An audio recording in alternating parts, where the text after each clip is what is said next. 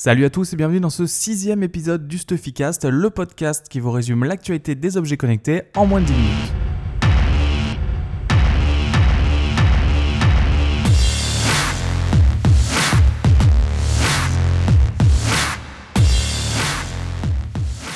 On attaque cette semaine avec Motorola qui, par erreur, sur son compte Twitter, a publié une vidéo de ce qui semble être la Moto 360 nouvelle version. Alors, cette vidéo nous apprend deux choses. Euh, le bracelet ne se fixera plus de la même façon et le bouton change de place. Donc c'est pas très important comme changement.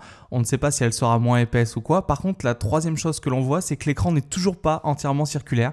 Il y a toujours le petit cache noir en bas de l'écran.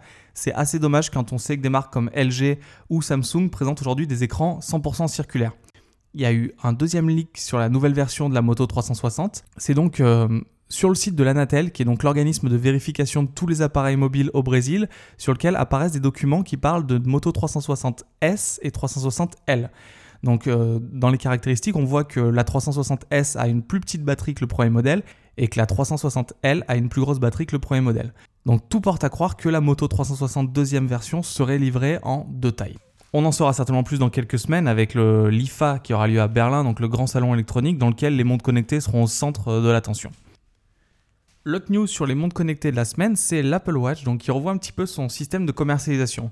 Au lancement et jusqu'à aujourd'hui, si vous vouliez essayer une Apple Watch, il fallait obligatoirement que vous preniez un rendez-vous en Apple Store et ensuite vous pouviez l'acheter, ou alors vous, vous ne l'essayiez pas et vous l'achetez directement en ligne. Apple change des règles et aujourd'hui vous pouvez aller dans n'importe quel Apple Store sans rendez-vous pour essayer l'Apple Watch. Donc euh, c'est pas forcément une grosse grosse news, mais ça montre qu'Apple euh, essaye de soutenir les ventes de sa montre. D'autre part, on apprend aussi que l'Apple Watch sera en vente dès aujourd'hui dans les Fnac en France et dans les grands magasins aux États-Unis. Donc Apple ouvre un peu son réseau de distribution et c'est pas une mauvaise chose. Ça permettra peut-être à plus de personnes d'essayer cette nouvelle montre. On a également appris cette semaine que la nouvelle Apple TV sera, selon plusieurs sources qui concordent, présentée lors de la keynote début septembre par Apple. Donc ça fait plusieurs années qu'on attend une mise à jour de cette, euh, de cette set-top box, comme on dit. Euh, et on verra si Apple peut rattraper le retard sur ses concurrents. On sait qu'Amazon a lancé sa Fire TV qui marche pas mal. Il y a le Nexus Player de Google qui est sorti. Le Chromecast, même s'il n'a pas trop de fonctionnalités, est quand même super utile pour 35 euros. Et sur les marchés américains et anglo-saxons, Roku euh, a une énorme part de marché avec plusieurs euh, styles de téléconnectés. On a également cette semaine eu des nouvelles du projet ARA. Donc le projet ARA, si vous n'en avez jamais entendu parler, c'est le smartphone modulaire qui est développé par euh, Google.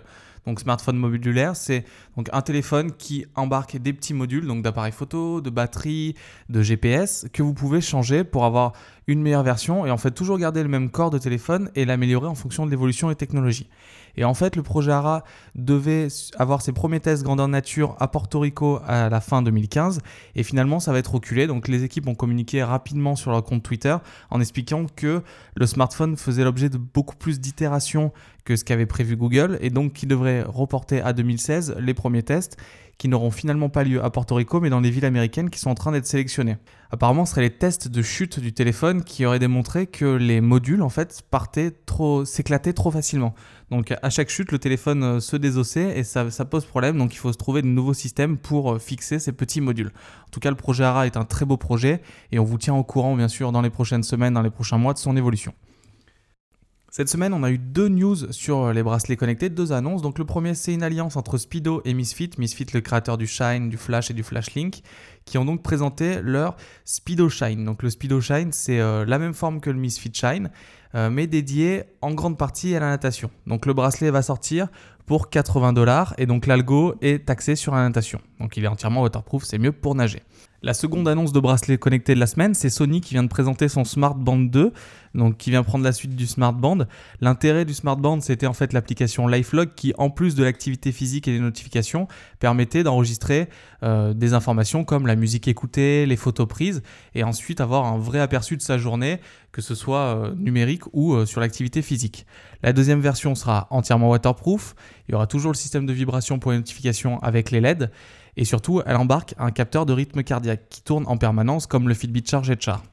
Par contre, petit bémol, là où le premier modèle tenait 5 jours, celui-là tiendra 2 jours en autonomie, donc c'est vraiment faible pour un bracelet connecté.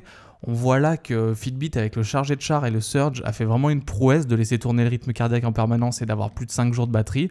Donc on attend de voir, des mises à jour logicielles pourraient peut-être améliorer l'autonomie du Smart Band 2. Dans tous les cas, il va sortir en septembre pour un prix inférieur à 130 euros. Le test de la semaine, et c'est une exclusivité pour les auditeurs du Stuffycast, c'est la J-Watt Urbane que j'ai au poignet depuis un mois. Euh, donc on va faire le test à l'écrit la semaine prochaine sur le site. Il y a déjà une petite vidéo qui a été publiée sur YouTube si vous voulez la regarder. Et euh, mes impressions, donc au niveau des points positifs, l'autonomie est excellente par rapport par exemple à la Moto 360. Donc avec la J-Watt Urbane, j'ai tenu largement plus de deux jours.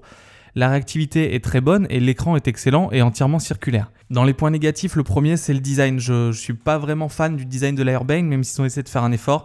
Elle est beaucoup trop épaisse. J'ai pas un gros poignet, mais je pense que même les poignets moyens, la montre est quand même très très volumineuse.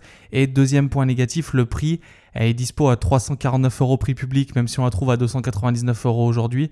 Je trouve que c'est un peu surélevé par rapport à la G-Watch qui est une excellente montre et qui est exactement la même chose sur le plan technologique et qui coûte 199 euros. Dans tous les cas, la G-Watch Urbane est une excellente montre sur Android Wear, mais je vous inviterai, si le design vous plaît, à passer plus sur la G-Watch qui pour moi, au niveau rapport qualité-prix, est vraiment la meilleure montre sous Android Wear. Je vous remercie d'avoir écouté ce sixième épisode du Stuffycast. Si vous l'avez aimé, je vous invite à commenter l'article, à noter sur iTunes, ça nous aide toujours. Et je vous donne rendez-vous la semaine prochaine pour encore plus d'actualités sur les objets connectés. À la semaine prochaine